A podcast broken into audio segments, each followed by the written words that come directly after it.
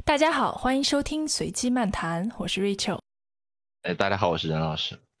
今天我们又请来了返场嘉宾，北京某著名高中在任老师于老师。大家好，Rachel 好啊，任老师你好。对，是真的，老师来了，我每次都特别紧张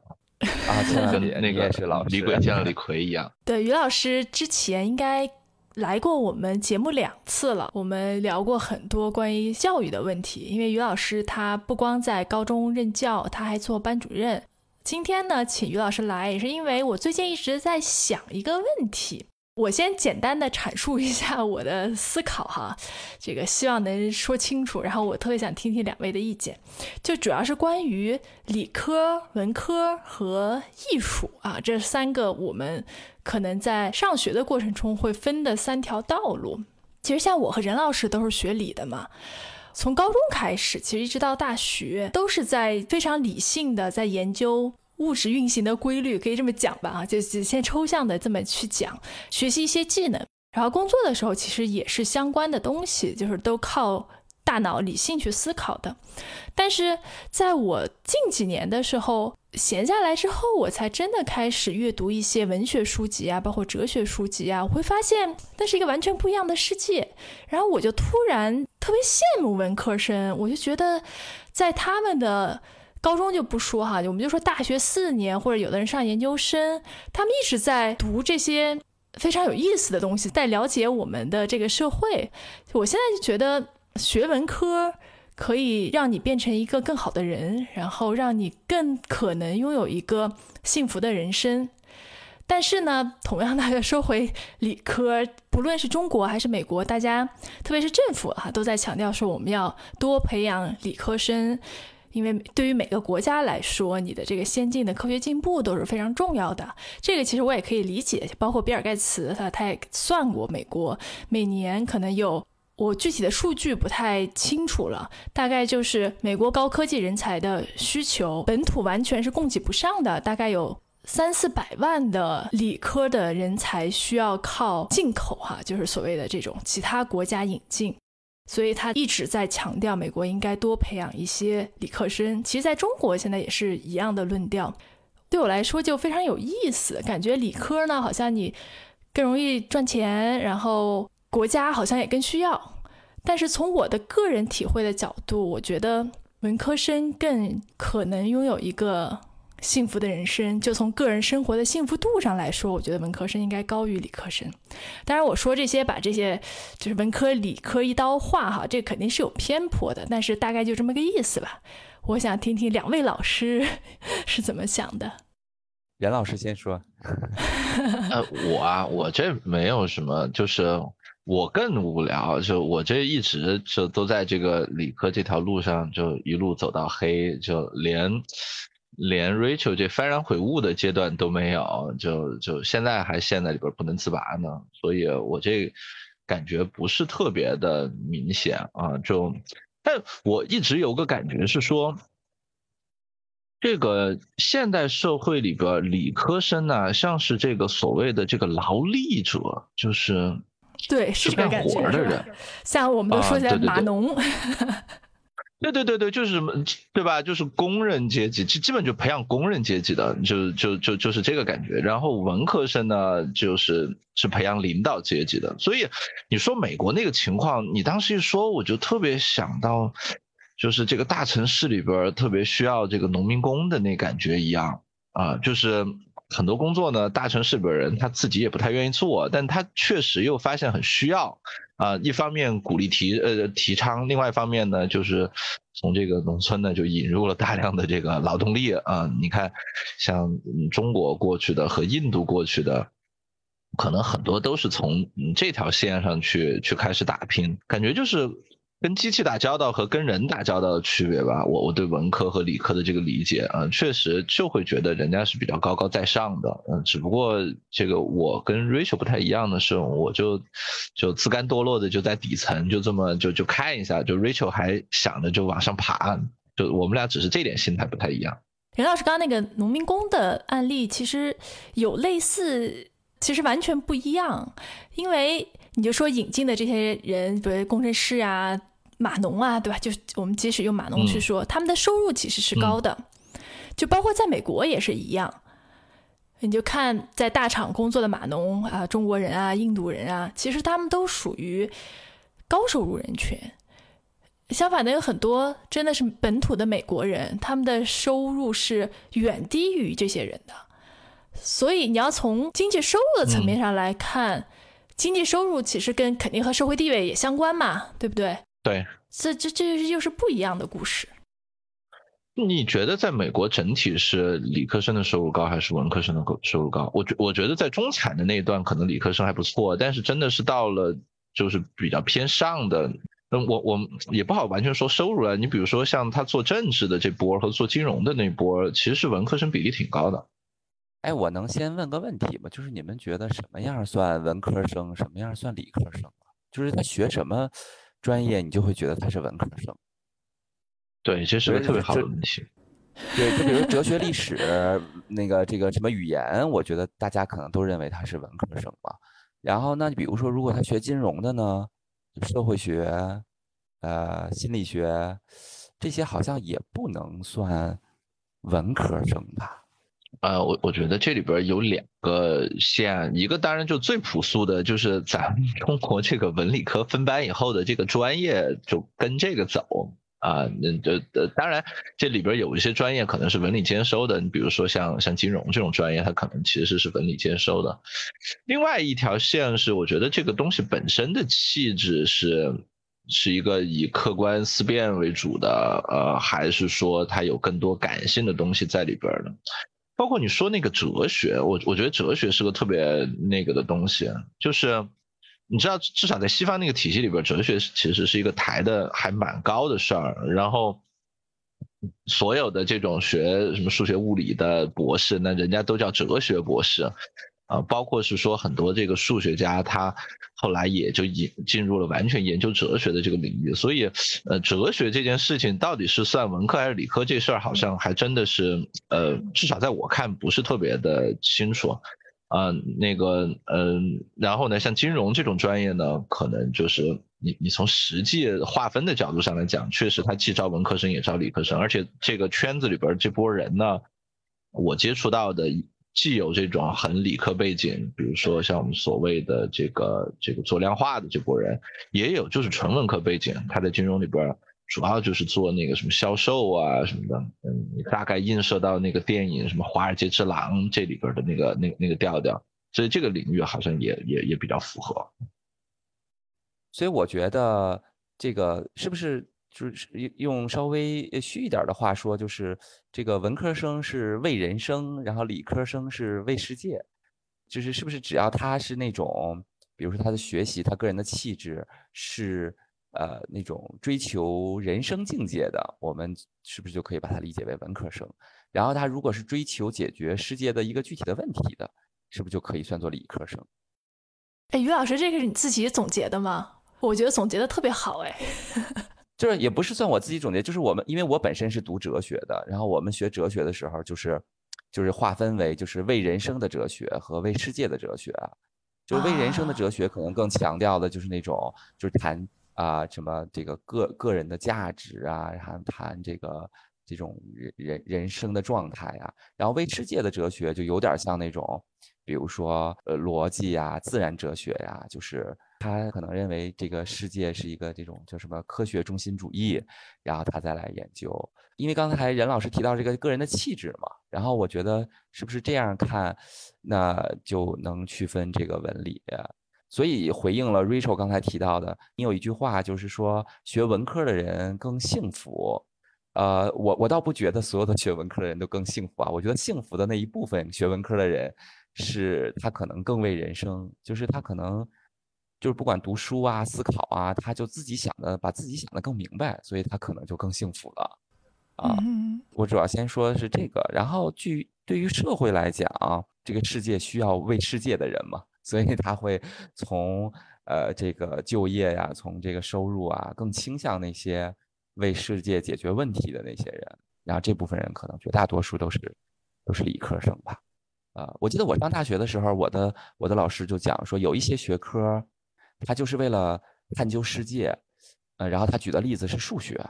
然后说他说第二类学科呢是为了呃解决一个社会中的实际问题，比如说法律，比如说经济，比如说这个这个传媒等等的。然后呢，他说这类学科呢，它可能是最容易成为保险的获得收入的一种专业技能。然后他举的第三类学科就是只是为了自己啊，比如说历史啊、文学呀，还有艺术啊。他把哲学也放在这个里边了，就他分了这么三类。我觉得上了大学之后，好像也没有人，反正我身边的这些人也没有太去纠结自己到底是文科生还是理科生。而且现在很多省份的高考也不再分文理了嘛，你只需要选择你擅长或喜欢的学科去考就可以了，啊，所以我觉得现在从我自己的感觉，就是这个划分好像记忆越来越清晰，就是这个社会文文理科的这个学生的收入差距可能越来越大，但同时呢，它的这个边界也有一种越来越模糊的倾向。就前一阵子不是有新闻，就是说中国培养的文科生什么多了啊？是，当时还有人出了个标题，是写的什么“文科生让中国陷入中等收入陷阱”。呃，中国的文科生本来就是一个非常少的，这个从体量体量上来讲，就是非常少的一部分人了。这么少的一部分人，为什么要背这个锅呢？然后我觉得这个锅我们我们背不了 啊。嗯，然后就像 Rachel 说的，那他确实，大家不管学文学理，随着年龄的增长，那他确实也会更多的接触一些，尤其是理科学理科出身的同学们，随着自己可能是工作的需要，可能是自己生活情感的需要，他就会接触更多的这种啊书籍啊、知识啊，包括现在在互联网上可以获得很多的那种讲座，或者说那那种资源啊，他也会越来越去关注。啊，呃，当然，我觉得文科生惨的就是我们好像很少再能去关注理科的的知识啊，可能也不太懂 啊。但是至少理科生还是有机会，只要他愿意，还是有很多的机会可以让自己的这种我们所谓的文科素养不断的这种提升的啊。所以我从这个角度，我还是觉得这种界限越来越模糊。呃，于老师，你会觉得这是每个人必须的吗？呃，你说。受文科的熏陶是吗？啊，对，或者是说对文学、历史、哲学的啊，必须的，我觉得是必须的啊，我觉得是必须的，就是他有一个自己的那种叫精神家园吧，就是比如说，如果你闲下来了，呃，当然更多的人闲下来可能选择打游戏或者看电视剧什么的，但是你假设你家突然断网了，那你闲下来你就应该读读点书。你总不能闲下来做两道数学题吧？或者说你最近有一些情绪的郁结，你你总要有一些这种文学或艺术方面的这种共鸣的这种东西，让你能去看一看吧。我我总觉得反正这些是必须的，因为它是首先是构建了一个精神家园，然后这个精神家园你当然可能由于现在社会忙，你不一定会有空去用它，去去去去那儿，但你总得有一个啊。所以我觉得这个这种人文艺术对于孩子或者说包括成年人都都特别重要啊。袁老师，你的精神家园在哪里？对对对，就是于老师一说到那事儿，我就发现我自己问题在哪儿了，你知道吗？就是，呃，听起来这就是有一点，就是你闲下来的时候拿什么杀时间的那个感觉，对吧？我就会发现说，可能就会有好多像我这样的人，就是闲下来的时候，我们就会去哪个视频网站看个视频。就假设我还没有断网，对吧？确实，我有些时候就会去什么哔哩哔哩什么的看一个，也不是特别有营养的视频。比如说，我我我最近在追那个哔哩哔哩上那个有一个湖北人钓鱼的一个视频，我就会去看那个东西。我看了还觉得挺开心的，就他，因为他每次钓的那个鱼比较，别的人钓的鱼都比较小，他每次能钓起来大鱼，而且他的这个粉丝还挺多的。然后于老师一说这个，我就在想说，是不是这就是我们现在的一个问题，就是中国可能有好多像我这样的人，小的时候该有一些正式的熏陶的这个阶段，主要精力都用来应试了，呃，那最后呢，可能他就。精神家园建设的就不咋地啊，然后里边现在就杂草丛生的那个感觉 啊，然后你给他时间的时候呢，他可能也不会想着去读一个诗啊或者是什么，他就会去想，我就去看一个这种没有什么特别多营养的这个视频，然后就。变得就越来越那个什么，这个好像确实是个问题。我们别这个今天变成任老师的批判大会了，不是？没有批判，没有批判，就自省。但我觉得任老师说的一点，我觉得还挺有共鸣的。就我我感觉哈，就是于老师其实并不太了解理科生的生活啊啊，就是于老师刚刚说了一个词儿，对吧？就是在当你有情绪郁结的时候，你需要什么抒发什么的。就是理科生可能没有那么多情绪，或者说他没有那么多情感。我知道我这么说，可能大家会觉得不太可能，对吧？但是就我个人的成长经历哈，就我大学的时候，我交过一个哲学系的男朋友，然后他就会说，就是他之前的女朋友可能都是学文科的吧，他就会说那些女生非常感性，然后男朋友做点什么，他们就会很感动，然后我就没什么反应。我当时。不知道他在说什么，然后现在回想起来呢，都好像是这样的。然后像我们寝室四个女生嘛，你说平时看看个小说，或者是看点偏哲学或者是偏历史书的，好像没有。嗯，我们平时就都做题了。于老师刚说，总不会闲的时候做两道数学题吧？对吧？我们这个大家都认识的慧姐，没事儿的时候做两道积分题。啊，这样背后黑人家真的合适吗？我可以把名字剪掉，就是不能说没有那么多情绪和感觉，就是对这个东西特别不敏感。我我觉得这确实也是文科生和理科生的一个挺大的一个区别。所以从这个角度来说，可能也真的不一定 文科生就更幸福，因为也许情绪过多之后，呃，也不一定更幸福，对吧？就我这个三十多年的生活经历，我觉得有一件事是非常重要的，就是有的人叫同理心，但是我觉得可能更多的，我想用的是同情心，就是你可以感受到别人的痛苦，我觉得这个是很重要的一个能力，但这个能力是需要培养的，或者是需要激发的。像理科生，可能之前的很多年。就没有这个意识，也没有这个机会去培养这方面的能力。这个能力的缺乏，可以让会让大家在日常的生活当中遇到很多的问题。这也是为什么大家总会对什么码农啊、理工男呀有很多刻板印象，对吧？不知道怎么为人处事啊。你说他们不痛苦吗？我觉得也未必。嗯，前面你说了几点，我觉得都特别有感觉。第一个就是。我这么些年感觉下来，确实会觉得文科生在理科呃和理科生对于自我情绪的这个呃态度上边有点不太一样。这个理科生呢，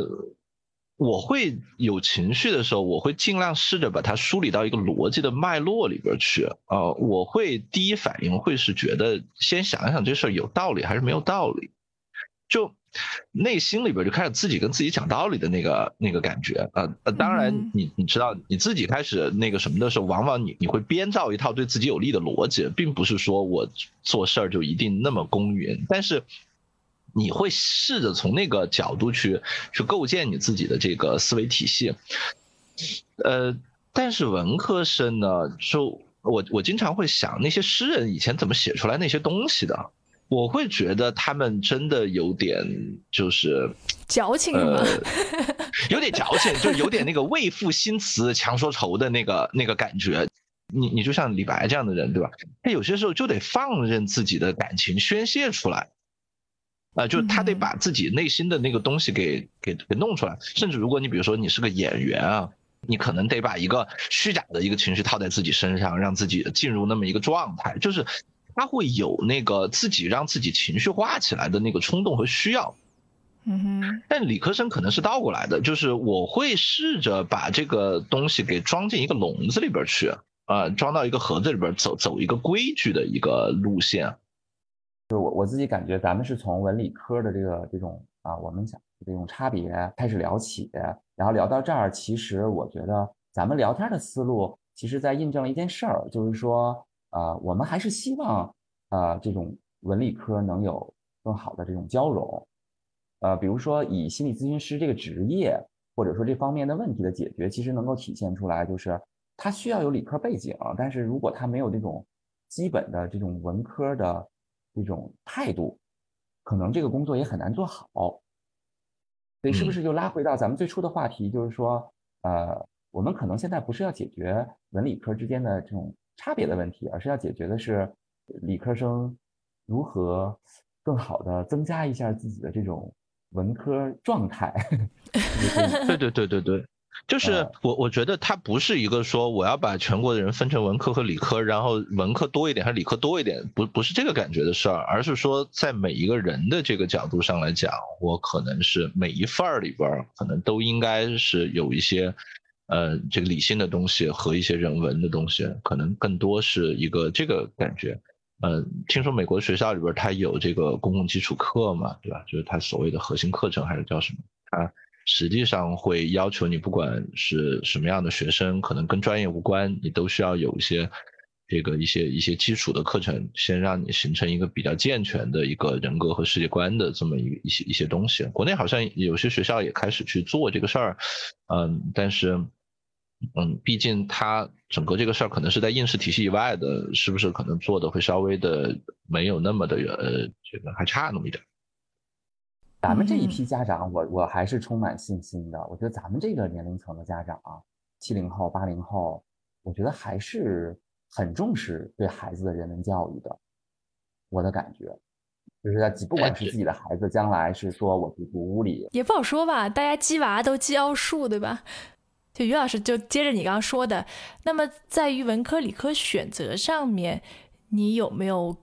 帮你的孩子做一个什么计划？你更希望他以后从事什么类型的工作？就是按我们今天的这个分类。说实话，我还是希望他从事就是嗯偏文科一点的工作啊，因为一一方面是嗯自己也也不是理科生，就是我自己都不了解理科的工作是什么样子的，但是我了解文科方面的工作是什么样子的。就是我知道他的苦，我也知道他的乐，所以我觉得我的孩子做这方面的工作，呃，是是挺好的，呃，但是说实话，嗯，到最后你会发现，越大你也没法为孩子做决定，啊，就就就看他自己了嘛，啊，你前面铺垫的话，我没有倾向，我没有说，比如说鸡娃的时候是多鸡一点奥数还是多鸡一点什么，我我是平均积。对，就是就就是我在配的时候就是平均配，就是说，那如果我报了一个数学班，那我就必须得同等报一个跟文科相关，或者不是报班，就是我要同等配上和这种文文学艺术相关的东西。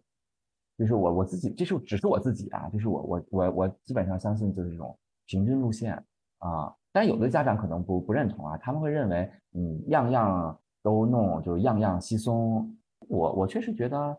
孩子小的时候也没有到必须这个专注于某一个领域的这个时候呢，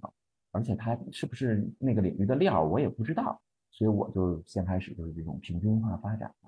那未来他时间还很长嘛，他会上小学、上初中、上高中，包括上大学，他会自己发现自己的这个，尤其是到初中开始的啊，这个学业的这种要求突然就升高了之后。他也会自己对自己的兴趣和能力有一个评估的，啊，现在主要出问题的就是因为有的家长不让孩子自己去评估啊，就他非得帮孩子评估，他帮孩子做决定，所以最后就会出现问题。嗯哼，其实说到这里，我会想起来，就我们之前说了很多文科生和理科生的差别啊，包括说理科生可能对情感啊什么不太敏感啊，文科生可能会更会去调用情绪。其实有时候可能是反过来的，对不对？就是因为有一些人他对情绪更敏感，更容易察觉到，更会调用，所以他就对文科的东西更有感觉，然后他学的就越来越好。另一部分人，就像我和任老师这种的，可能就从小也感受不到这种特别多的情绪，然后你就做到题，然后也挺有成就感的，然后慢慢的就变成理科生了。啊，对对对，我觉得这就是。就是你适合这个事儿，你自然也会选择这条路嘛，然后就就挺好。就就继续发挥你这个。是，对，我觉得主要现在就是因为我作为一个文科生，就是，啊、真的我就有的时候我就很难就是理解，就是这些从事理工科的这种专业的学习以及工作的这些人的的这个状态，因为我觉得就是说你不了解人的状态，就在那儿嗯说，可能也不是特别的好。啊、也也许就是比如说，呃，我们作为老师经常会说啊，我们希望这些理工科的孩子们都多一些，嗯，这种人文的素养、人文的修养，或者说多一些对文科的重视学习。但也有可能是，你你都没理解，人家都已经每天累成那样了，忙成那样了，那那个在学校里的这个数学、物理、化学的这个题都已经刷不明白了，然后你现在跟我说啊，我们要多背点古诗什么的，他们可能也会。就是觉得你你这个老师怎么这么不近人情，或者说嗯这么要求这么多哎，这个问题我可以回答。啊？对对对对对，请你回答一下，因为我因为我我首先先说一下，就是我特别痛苦的就是教理科班的这个课，你知道吧？就是尤其是到了高二以后，就就很少有人在听你的课了，有的时候就就会是一个人在前面讲，你不讲也不行。然后呢，对，我就从我的这个个人体验来讲哈，任老师可以补充，就真的是不感兴趣，嗯，就像我从小的学习的这个过程中，肯定有老师，然后跟你说你要多读书，然后给你推荐一些经典你要看，然后对于我来说，我总是在说，我为什么要看？就是我看《红楼梦》，我就在想说，他们这就跟我有什么关系吗？然后，对他们为什么总还写写点诗在里头？就是完全不理解，然后就没有兴趣。就包括有的人会特别喜欢历史，然后可以从历史的故事里面看到很多有趣的事情，可以对当下很多的话有些验证。我就完全体会不到。对于我看当时看历史的时候，就是年份，我就知道我要记年份，记这些人名，这是我唯一的印象。我不觉得他们跟我有什么关系。但我现在回头看，我觉得这是缺乏同理心的能力啊，就还是刚才说的那一点，我觉得挺可惜的，就是你体会不到里面的乐趣在哪里，你体会不到那些故事背后的情感流动和人类命运的改变。我现在觉得是蛮可惜的，但是当时真的就是不感兴趣，嗯，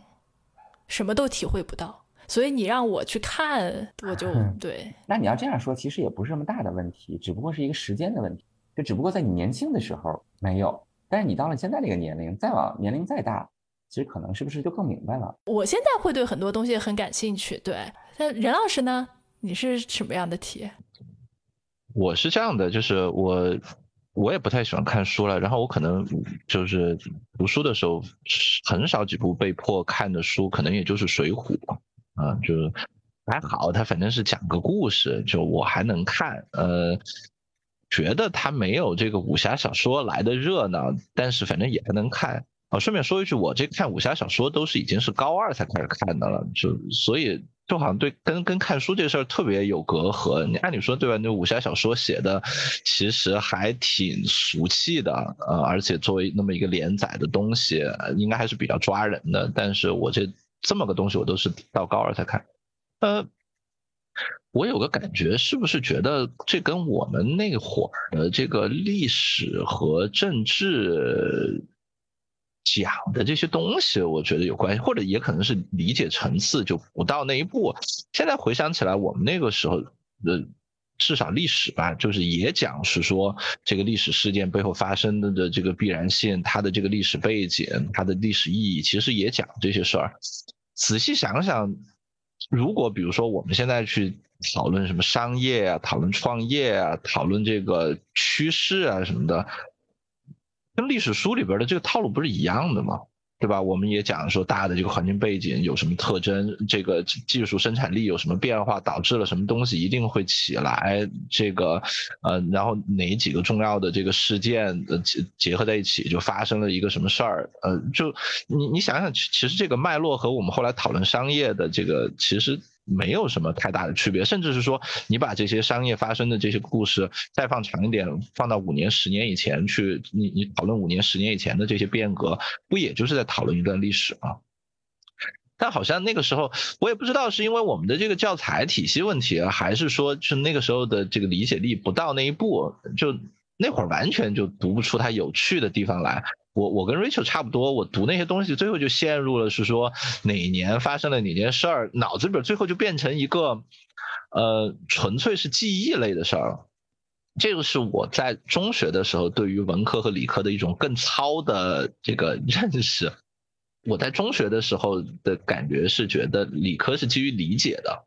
啊，就可能一共呃物理也有。十个定律，你把这十个定律记住，然后你记住记下来这十个式子呢，然后你就能做一百道题。但是我对文科的感觉呢，就是你可能需要去背一百个名字和一百个时间，然后呢可能去做这个一一百道题。所以我我会觉得是说，是记忆，但是实际上现在倒过来想，之所以我对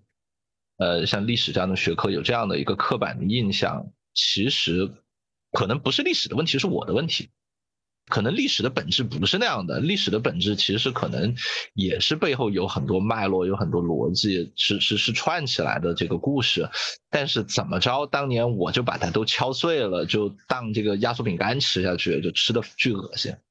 哎，那你们如果这么说，我还真是充满信心，因为我觉得，如果咱们仨聊到这会儿，其实说明了一件事儿，就是说，可能文文理之间的差别。会随着那个年龄的增长，就大家越来越理解，这不就结了吗？对吧？换句话说，就是写出那样的啊宣导文理对立面的这种文这种文章的人，他可能就是比较还还处于可能比较幼稚的这个阶段。其实从本质上，我觉得分文理科就不是对的，对吧？就是其实大家应该什么都学点儿。所以现在的改改革方向，对，就是这样。对，就是刚于老师说那个文章，其实从。更大的，比如人类共同体的命运，或者说从一个国家经济发展的角度上来说，他们有他们的诉求嘛？就可能还是会希望更多的理科生，包括现在中国在发展上面这么有优势，其实也是因为中国培养了大量的理科生，然后这些人很多地方都可以用。我觉得这是中国特别大的一个优势。呃，这事儿我跟你说啊，你就想骡子，这话不好听啊，但是。真的就是特别短期的急功近利的，呃，这个效率优先的这个做法下边，你确实会发现说，你搞那干嘛嘛？嗯，是，对吧？就是你们这些要是就专心的干活，好好当个骡子，那不是力气就更大一些吗？对，就是其实理理科生更好管，对吧？他不光是理科生，我觉得文科生也是一样。就文科生是另一种骡子。嗯哼，其实每个人你都应该全面发展嘛。某某些意义上来讲，啊，至少对你个体来讲，可能你更全面是一个更好的一个状况。但是对于整体，特别是如果我们只看一些短期的这个，那社会分工的极致，不就是教育的分工吗？啊，或者是说，我们还能把它进进进一步往后推，那可能更残忍一点，就是，但是我们就推到教育，就是你在教育这一段里边，就是把这个人就定制化成不同的这个工种。那自然界里边这也不是什么特别奇怪的事，就像蚂蚁的这个族群里边，它其实也有这个呃，也也也有分工啊。可能人呢，就是通过这个，就是我们把这个人就分成文科生和理科生，或者是很早的就去给他分专业，把这个人给固定下来。啊，这个人是一个呃齿轮人，那个人呢是一个这个骨架人，你就让他去只只是去做好这一件事情，嗯，可能在成本上面是是是是优先的，啊，我觉得这个可能是咱们中国这个教育背景很长时间的一个一个一一个特点，但是有可能是随着整个中国经济从以前的这种大规模复制到以后会更强调探索。这个阶段以后呢，有可能会需要更多的这种全才型的人，这个东西可以结合到我们在生产领域的所谓的精益生产或者精益创业，就是说，它的逻辑是说，当你要做的事情是一个已经方法论比较成熟的事，就是要大规模复制的时候，那么你就应该去做像流水流流水线一样的这种操作方式，每个人都只做好自己的那一步，然后整整条流水线拉起来就最有效率的，你你从头到尾就只会干这一件事儿。但是呢，他说，如果当你要去做的是一项探索性的工作，你往往不希望这样做，因为这种流水线式的这个做法，有可能你你你做到最后一步，你才发现你整个做错了，你全部都要返工，所以他可能需要是说由更小的单位集体，由一两个人，他能够就是把全流程都做完，可能他做的效率很差，但是因为他能把全流程做完，他可以快速的去试错，呃，去迭代，啊，有可能在整体上边他反而探索的这个速度是是更快的。我感觉，随着中国的这个经济从以前那种这个 copy to China 的这个模式到自由创新的这个模式以后，呃，我们对人才的这个需求也慢慢会从各种的这个专才到了更多通才的这个方向。呃，有可能到那个时候，文科和理科，包括是说更细的这种专业的分工，也会把给尽量压小下来。啊，我们在大学里边现在对吧？北大也有这个所谓的原培，然后清华这边可能也有一些对应的项目，呃，也也是在做一些这类的尝试。我觉得任老师提的这个好像也不是文理科的问题，它就是一个创新培养的一个问题，对吧？就是你如何培养学生的这种就是适应未来的这个社会发展要求的这种能力。我觉得理科肯定是比较明显的，对吧？然后文科其实也有。然后我我想问问你们俩，你们。希望自己的孩子将来读哪方面的大学专业，或者做哪方面的工作？任老师先来。呃，我这从来就没想过，就是呃，没想那么远。我这人刚刚才我问这个于老师这事儿，就是特别想看一看你那培养计划，小朋友的培养计划长什么样子。我特别想这个 copy 一份。我真的 是没没有想的特别长远，可能想的都是短期的事儿，比如说今年这个幼升小怎么弄，然后五年以后小升初怎么弄啊，我可能都陷入到这种细节里边去了。那当然，你在北京这个环境，你一旦陷入到这种细节呢，那实际上你真正能使劲儿的地方，看起来可能也主要在理科上边。呃，假假设未来的这种各个学校的招生还在的话，就是因为今年的这个趋势有些变化，有可能这些招生渠道都都已经封了。但我们假设这些招生渠道如果还在的话，好像正规学校的招生渠道还是主要是以理科为主的，文科的渠道或者艺术类的渠道好像还是比较少。呃，我们小时候也让他去上过一些这些就是艺术类的这些课，呃，包括唱歌的呀、跳舞的、画画的。都没怎么上明白，所以有可能我们这个艺术这边就就到这儿。呃，我会给他安排上课的，可能更多都在理科方面。文科呢，我也给他买了这个学而思的所谓的这个大语文的这些读本，让他在家里读。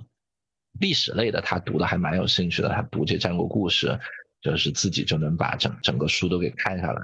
但是。别的这种有点偏文学性的这种，我看他好像就不是特别的感兴趣。但是，我想可能也没有太大的必要强求他。我现在可能让他呃读一读这个呃古诗啊这些东西，因为我觉得不管是从呃文学性上来讲，还是说它里边讲的一些这个人生的道理，这。我的感觉是，这能传几百年、一千年传下来的这些东西，应该都还差不到哪去。所以我在文科方面主要就可能自己让他看一看这些为主，理科方面呢会让他去学一些呃数学这类的东西。我听起来你这已经做的非常完善的培养计划了，我觉得我应该 copy 一下。你的女儿六岁能读能读这个历史，能读读这么好，我觉得已经非常牛了。然后我的话。我我刚才在想哈，就是有没有一个理想状况？理想状况，我是希望他能够就是玩的开心。就比如说，他想组个乐队的时候，他可以能够弹个琴或者是敲个鼓。然后他如果有什么想法，想写个程序的话，自己也能写点代码。然后大概是这种状态吧，就是你所谓的会玩是吧？对他就是他能有一些。自发的动力去做一些事情，然后又有一些学习能力去补充他能够做这些事情需要的技能。哎呀，那 Rachel 这不说的就是你老公吗？哎，你你怎么不说说的就是我呢？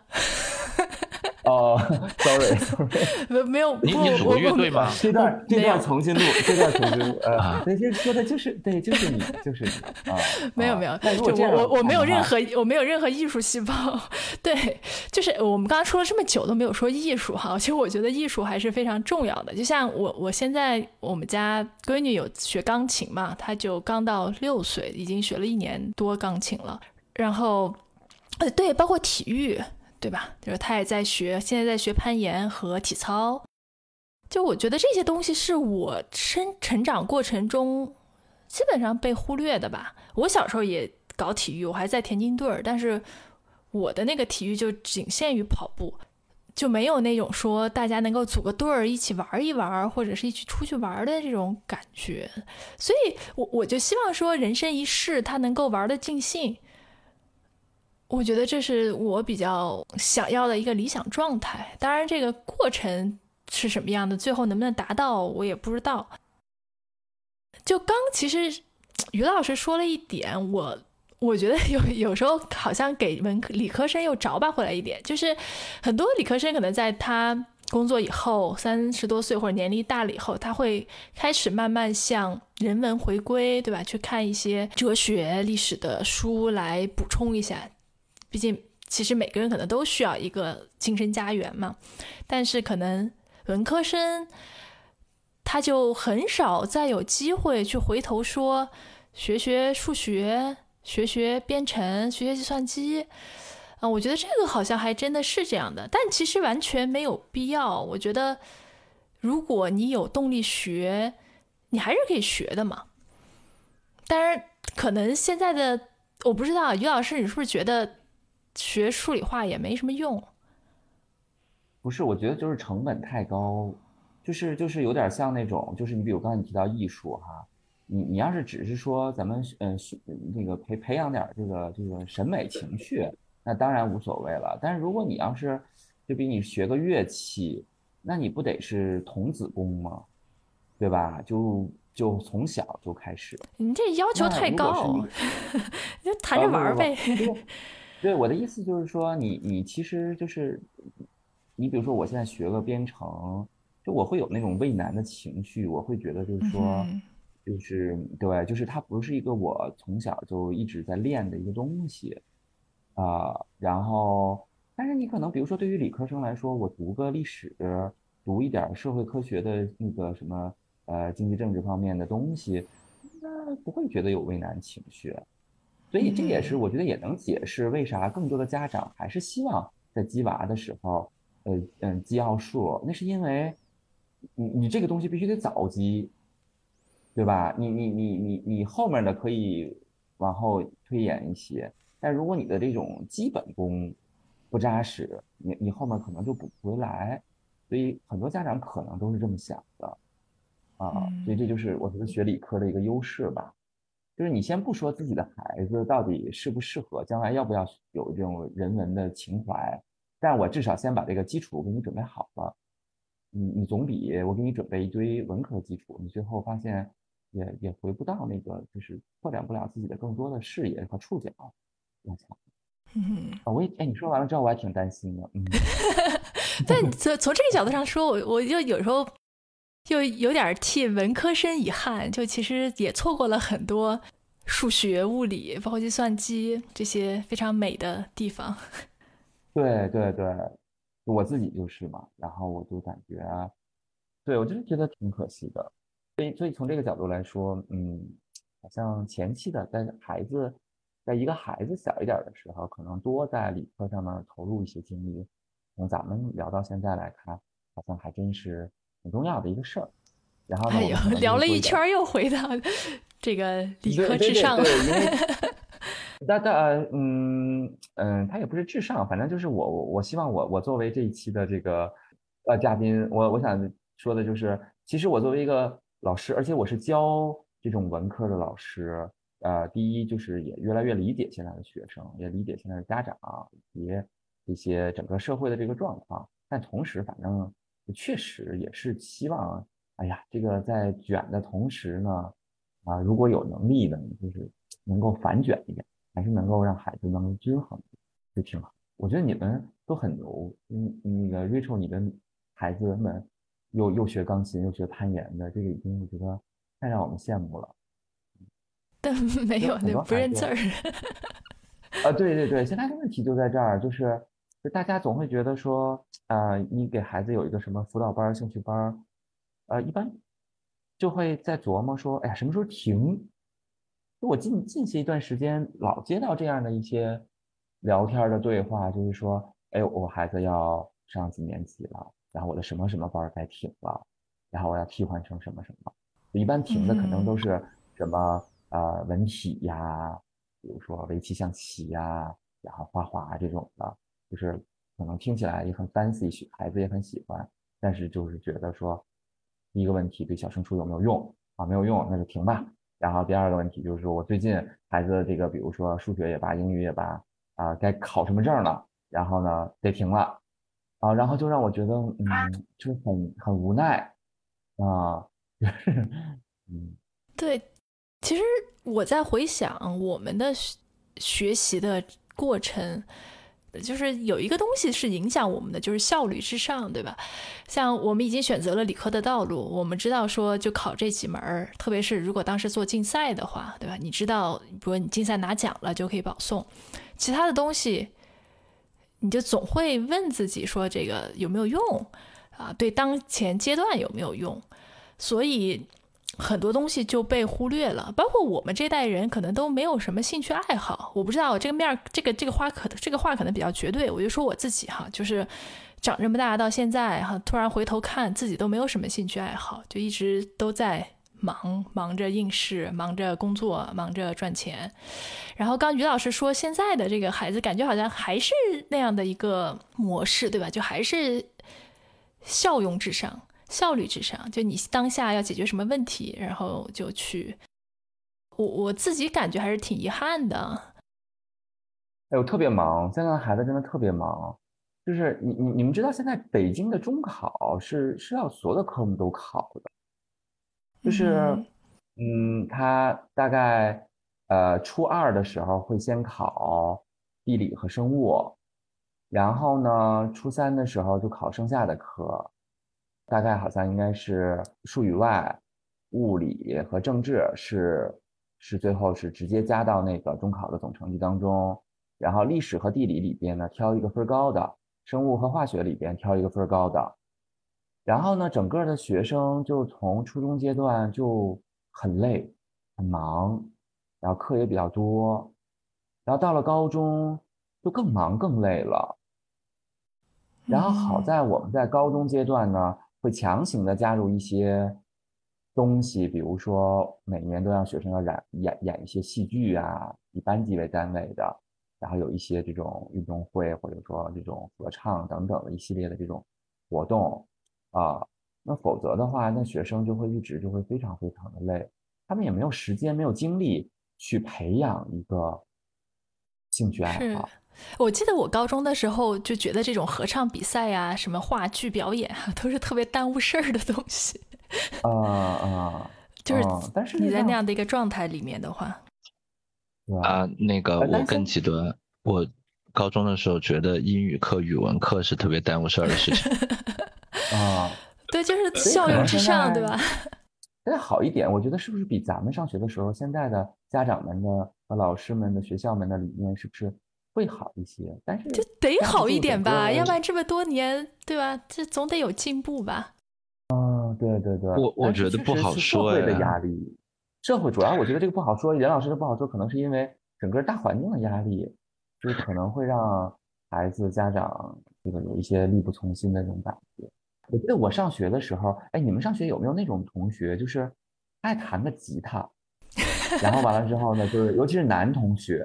就会对吧？给女孩子弹个吉他。就我这两年发现，我的学生当中，好像嗯很少了。嗯哼。不为别的，因为他对你弹吉他，不是说跟你说学个钢琴、什么小提琴，还不是那个意思。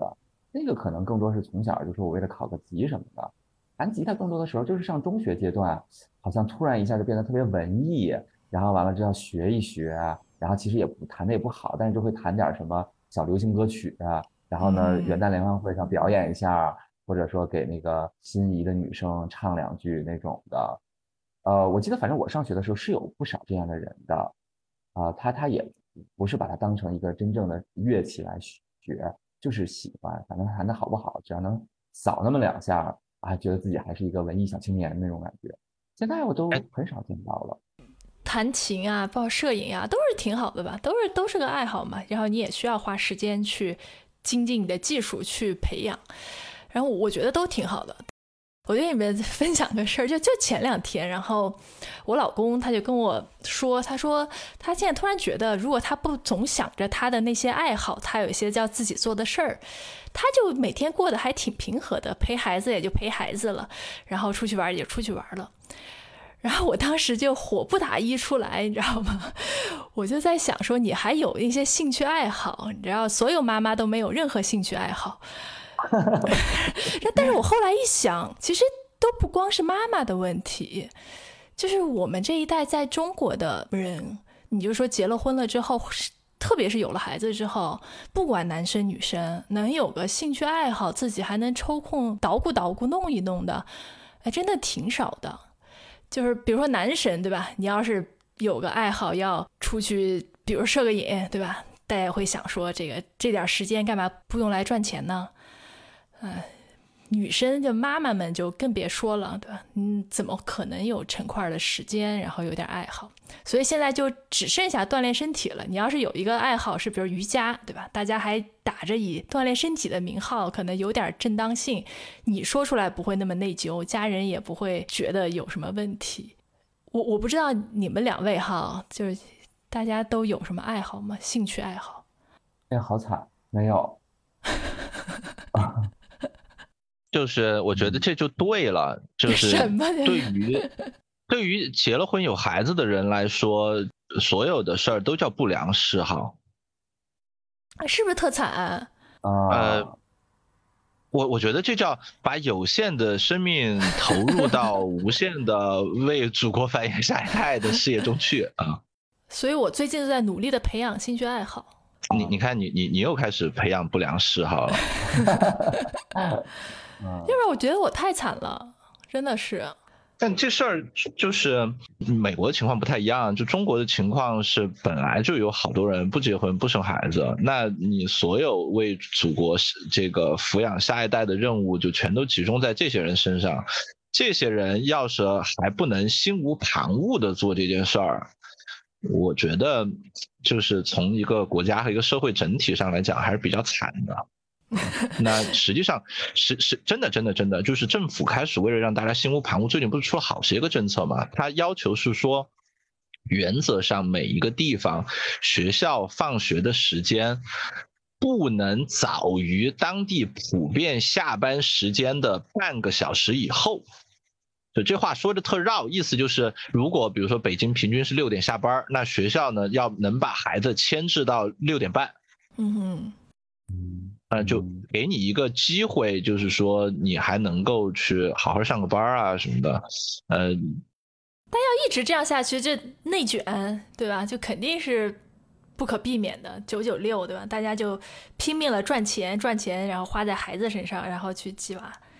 如果大家能有点兴趣爱好，对吧？就比如说，我要是就种种花、种种草就能开心，或者我每天出去骑个自行车，对吧？就是有，或者我每天弹两两个小时吉他，我就特开心。大家就不总想着去赚钱、鸡娃的事情了。培训班的广告就会说，在你这个弹两小时吉他的时候，我们就先击别家的娃。但我觉得这就是艺术或者是体育锻炼能够带给人的，就是它会带给人满足感。但那你就激别人家娃吧，我这边我挺满足的，这不就好了？这个，呃你你也看了《小舍得》，你知道对吧？就是，就是他跟丁克什么的其实蛮像的，就是说，不怕你一开始的时候这么想，就怕你后来改主意。对对对对，哎，我觉得任老师说的这个特别对，就是你要有一致性。我们现在最怕的就是家长改主意，而且我们最怕家长在初高三的时候改主意，啊，就是他之前都躺平，要考试了就鸡了，是吧？对，他最后要对他最后要结果，他鸡鸡娃不不要紧，他最后要结果。嗯，但是你你想过这个问题的是，你你这个最后我们是很难出结果，嗯啊，然后就会逼疯孩子，逼疯老师。哎，难呐。嗯，反正现在就是就是说，主要是看就是家长能不能坚守得住，就是你是不是能够坚持得住，啊，在这样一个大的这种环境下。所以建议大家培养点兴趣爱好没什么用，对吧？啊，我就怕有的时候我们说很多话，比如说咱们在这里聊，就怕有听众就会觉得说，那你们其实呃有很多的这个条件啊，包括你像 Rachel 不用经历小升初啊，我也不用经历啊，对吧？然后那任老师需要用经历的，他是他是需要孩子是要过那个独木桥的嘛，我的孩子不用，对对，所以你看，比如说我我们学校的那个大学的附属小学，最近你知道，就是最近一段时间，嗯，孩子们都在忙什么？他们每年这个时候是有那个足球联赛，然后这个足球联赛呢是一个非常重要的事情，重要到什么程度呢？就是每个班都会请专业的教练，小学啊，小学。然后呢，我的同事的孩子是在二年级还是一年级？那他们班请到的是前女足国家队的队员，然后就就是这个事儿呢，就是是一个非常非常重要的事情，就是一个足球联赛，是远超过说你什么考数学、语文考多少分的这种事儿。还有他们的孩子每天啊，在这个学校里边最主要的考核的成绩，不是语文、数学的这种学业成绩，是叫做什么体育冲 A。就是，嗯就是你要每一个项目，它有很多项目，什么长跑啊，什么跳远啊，什么，就是好多项目。然后每个项目都要有一个叫冲 A，就最高是 A 加，然后你要到 A。如果你要有多少项冲 A，那就就是比你数学、语文考了一百两个一百分儿还要重要。所以我们当时就戏称为他那个那个学校就是五五道口体校，就是因为。那确实，你后来一琢一琢磨，那是那那那好多孩子呢都没有那个小升初的压力呀。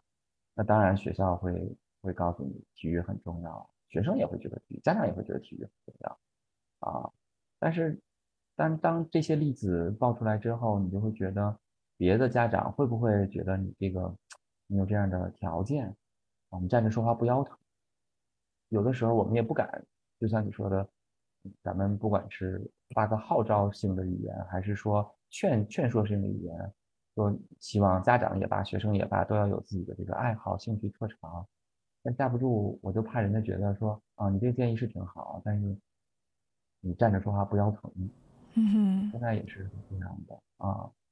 所以现在就是就是看家长们，真的就看咱们这一届家长，就 这这个年龄层次的家长，能坚持到什么程度。反正我觉得现在，反正七零后的家长确实也都比较焦虑，焦虑感非常强。因为我的学生，因为我接触他们的时候，他们都十五六岁了嘛，他们的家长呢啊，总体感觉焦虑感都非常强。然后不知道后面到八零后的孩子，从小学上到中学，当我再过几年接触到的学生里边，当他家长都跟我是同龄人的时候，呃，总体状况是不是会好一些？我现在自己也拭目以待。哎，那你觉得这主要是家长的问题吗？我坦白讲，我觉得主要是家长，主要是家长们不一定认可我的说法，但我我自己还是觉得主要还是家长，就是要求太高，但是又不能给学生以理解和支持，就是他有点像老板，只提 KPI，但不给资源。嗯哼。他他自己会觉得冤啊，说我怎么没给资源啊？你孩子该上辅导班，我都花钱让你上，甚至现在都要上一对一。然后呢，是就是你要什么样的东西吃吃穿住行、玩乐、学习，哪样没有满足你？但其实我自己的感觉就是对孩子一种这种心理支持，或者包括习惯的这种培养啊，没有，就是他没有去做这些事情。你没做吧，你就不要提要求。但是很多家长他没做，但是他提要求，嗯，就是让我觉得孩子压力就会比较大。我突然想到一个例子，我觉得还挺能说明这个问题，就是我们冬天去滑雪的时候，然后就在雪场看到几个，有大概是三个吧，中国家庭带的孩子一起去滑雪，他们应该是一块儿去的。那男孩在滑那个雪板，然后妈妈就在旁边指挥，他就说：“你看，人家都是啊这边滑一下，那边滑一下。”或者你看人家都是这么转弯的，然后那男孩呢，就是一看就是他就是初学者，妈妈呢一看就是从来没有滑滑过雪的，就在那儿指挥，然后他不知道这些动作做出来是需要过程的，是需要练习的，并不是别人做出来那样，然后 你知道应该那样，你就能做出来。这个就对你这个例案例特别好，就是我们现在就是我特别怕这样的家长。就是嗯，对他有一个理想的样子。对对对对对对。然后我们就像现在，像我经常教育家长，我说就说家长们千万不要跟孩子说这种话，就是说说啊，你应该多找老师答答疑啊，你应该做好错题错题整理。就是我们现在特别怕家长说这种话。就第一呢，你也不是老师；第二呢，就是说你你当年可能是学霸，但是你那都好多年前的事儿了。第三呢，就是你跟着孩子说完了之后，可能你的这个建议是对的，是挺好的，但是孩子就会整个的他的，你就会打破他以往的这个积累的经验，他就会觉得自己之前做错了，对对，尤其是到了高三之后，初三这种，到了这个毕业年级，我们现在就特别怕家长没事就翻学生卷子给学生提建议，啊，但是好多家长特别爱干这种事儿，就是。就是他觉得自己也是经过良好的教育，然后自己自己年轻的时候是学霸，有自己的一套学习方法，然后没事就翻学生卷子，没事就翻学生作业，然后还要跟学生聊谈心，然后我觉得你啊不找老师答疑，这不对，应该多跟老师沟通。你这啊，就这种家长一说完这种话，我们都特别害怕，因为往往这个时候我们就得善后，我们还得善好多，善好多后。啊，然后，然后就很麻烦，所以就我我回到这个，就是，就是他要求很多，然后呢，但是他其实也不知道孩子到底需要什么，然后呢，而且他不会给孩子时间，就是当他发现孩子的问题的时候，其实已经挺晚的了，然后他又他又经受不住这个，然后他他就他就会火大，就是好一点的家长虽然不会发火，但是会会做出一些让孩子怀疑自己的行为。那差一点的家长他就会发火，那这个后果就更严重了，啊，然后就就就就是这样的，所以现在就看嘛，就看家长们能够崩到什么程度，就是家长家长们的这个内功修炼到什么程度，然后呢，最后就是看啊这个结果。对我们尽量好好修炼内功，不要给老师们添麻烦。对，就是你想鸡娃也行，就是你你就鸡娃。但是你不要给娃心理压力，就是我们也见过非常成功的家长，就是他接触的娃也很成功，也很优秀，什么竞赛各方面的作品。但是人家那个就是我我给你安排课也罢什么，就是，但是我不抱怨孩子，你就努力去做，完了之后呢，也很相信孩子，也也会对孩子有一些质量的监控，但是不是到后面才质量监控，就他是那种持续的正常的，就跟一个好的 team leader，然后给你。正常的 coach，正常的要求，正常的业绩的反馈，啊，就持续性的啊，而且他他知道什么时候放手，他知道就是说，就是比如说像我们的一些学霸的家长，经常就是老师你跟他谈一谈啊，说我就不谈了，然后我觉得孩子想的应该还挺明白的，然后我们就特别喜欢这样的家长，然后然后说老师你有空你就跟孩子谈谈，没空就算了。有时候我跟家长沟通就说。你需不需要跟孩子沟通一下？然后就家长特别好，就是说啊，说老师，他自己反思吧，啊，他反思到什么程度就什么程度吧。然后就哎，我就觉得哇，这样家长就挺好啊。然后嗯，然后就是像我还有一个家长，我们班前一段时间考那个艺考，艺考，然后呢，呃，很多孩子都会考清华，我们有一个孩子我不知道，然后他就没有报清华，然后他报的是中央美院。我知道的时候，这个事儿已经无力回天了，报名已经结束了。然后我就给家长打电话，我说：“你为什么不报清华呢？”家长说：“我觉得我们孩子考不上清华。”我说：“我觉得你们孩子挺好的。”我说：“再不济，就说他考不上，你花个一百二十块钱报名费，然后就考一下能有啥呀？然后呢，考上了就更好，过不了线儿也无所谓嘛。然后呢，家长就回了我一句话，我当时特别震撼。家长说：“那给孩子多大压力呀？”然后，对，然后我当时我就惊呆了，然后我就说：“哇，这家长太好了吧也。”然后后来这个孩子他没有考考清华，然后他就专心准备那个中央美院，然后就就就考了一个全国大概三十多名，全国三十多名。嗯，然后呢，就非常高的一个成绩，然后呢，他他的那个对高考的成绩要求也没有那么高，那现在基本上就是就等着拿拿录取通知书嘛，他也不用等成绩，因为他我们都知道他的文化课成绩，只要他高考别睡觉，不涂错机读卡，他是肯定能上的，状态也很好，然后家长的状态也很好，学生的状态也很好，也会也会上很好的大学，就我觉得就是就是这样的家长，我觉得他就他就忍住了，他就。他就坚持住了嘛，他可能他中间他肯定会有焦虑的呀，他肯定会有担心的呀。那孩子，那那那你你学艺术的投入了那么多时间、精力、金钱，他还不像说你考个试五五十分就是五十分，六十分就是六十分，他也是有很多的这个机遇在里边，对吧？但是他我觉得他还是忍住了，这个家长还是还是坚持住了，就是我我就是孩子的正常发展更重要，最终的结果其实也是。嗯，就不敢说所有的人都要求这样，但是如果越来越多的人舍得下心这样，那结果也不会特别差。就是你你就说差了能怎么着？那孩子，那每个人都有自己的擅长的科目，擅长的不擅长的时候。我们都说上清华北大好，确实也不是所有人都能上清华，是是是，不好说。对这个话说长了，又有人会说啊，你 这个说话不腰疼。所以我现在也不太敢说这种啊，对于老师特别怕，对，对 对对，但是确实是希望，就是希望就是咱们这一波人你能够再坚持一下，能够在 在面对这个这个孩子的情况的时候再忍一忍啊。对我们怎么从文科理科，然后 聊到了这个家长要能够坚持，能够绷得住，是吧？能够修炼啊，啊对，嗯。于老师最后那段让我意识到，就是现在可能教育也越来越专业了，嗯，这个学校可能其实就希望你们这些家长就不要过多的折腾，对吧？于老师，就是你们别添乱就行，就千万不要不要折腾。听了于老师一番话，就是任老师还能再奔两年，本来马上就奔不住了。